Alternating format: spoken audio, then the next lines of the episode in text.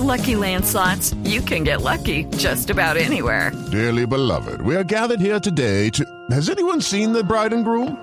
Sorry, sorry, we're here. We were getting lucky in the limo and we lost track of time. No, Lucky Land Casino, with cash prizes that add up quicker than a guest registry. In that case, I pronounce you lucky. Play for free at LuckyLandSlots.com. Daily bonuses are waiting. No purchase necessary. Void were prohibited by law. 18 plus. Terms and conditions apply. See website for details. Pero aquí por aquí me están trinando diciendo que esto parece una conversación de ricos, que esto es que el vino, que como así, que eso es estrato 6, que, que, que... No, yo sí difiero de eso. A ver. Porque si hay una cosa en, es- en el, en el mundo del vino es que no es una bebida elitista, es una bebida que requiere educación y la cultura del vino alrededor de la cultura del vino para alrededor de la historia de la humanidad es importantísima, es una, una, una maravilla, es interminable. Pero al contrario, nosotros, por ejemplo, en el país se ha aumentado la- el, el consumo de vino. Nosotros en el año 2000 tomábamos 0.5 litros al año per cápita. Per cap, nada. En este momento se ha disparado eh, a un 130%, tomamos 1.5 litros al año. Que sigue cápita. siendo bajito comparado con... Muy bajito. Pero es que no teníamos tradición vinícola. se ha ido, eh, se ha ido eh, eh, superando esa, esa, ese misterio o esa eh, aversión por una bebida.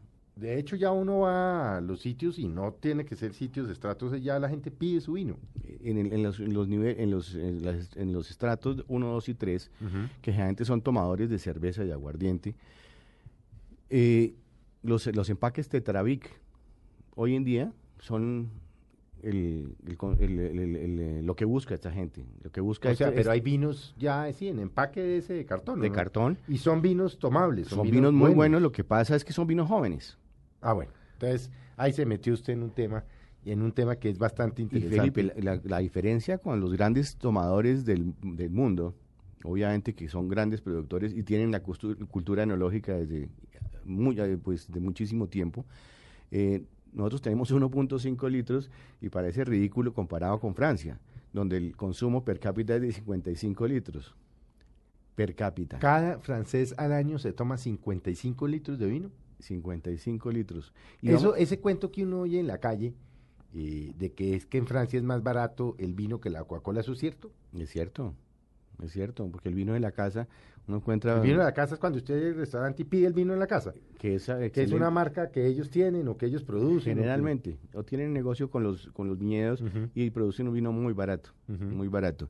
En, si nos pasamos para Sudamérica, el consumo, por ejemplo, en Argentina es de 30 litros por, por, per cápita al año. No, entonces aquí es que no se está tomando nada. Bueno, no se tomaba Nada. Pero sin embargo, sigue siendo un negocio muy interesante.